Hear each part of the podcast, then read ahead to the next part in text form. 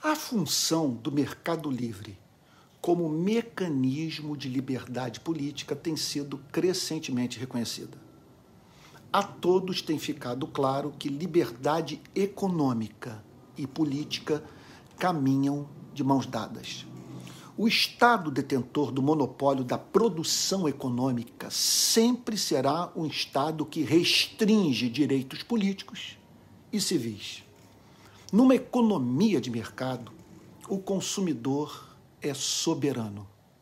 O consumidor não apenas escolhe entre os bens que são postos à venda, como também determina, com base nessas escolhas, o que e quanto será produzido.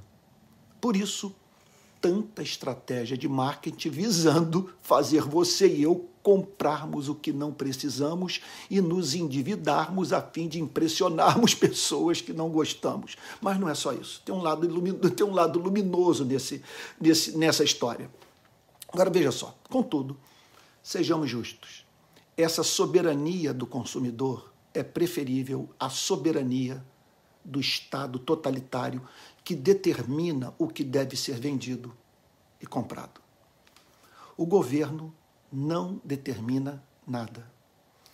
Vale a pena lembrar que, mesmo numa economia de mercado, o governo tem um grande papel na atividade econômica por meio da cobrança de impostos, gastos e políticas regulatórias o capitalismo não implica necessariamente num Estado que passiva e indiferentemente assiste à orgia do mercado, com a vida de milhões de pessoas à mercê de homens focados no lucro de suas empresas.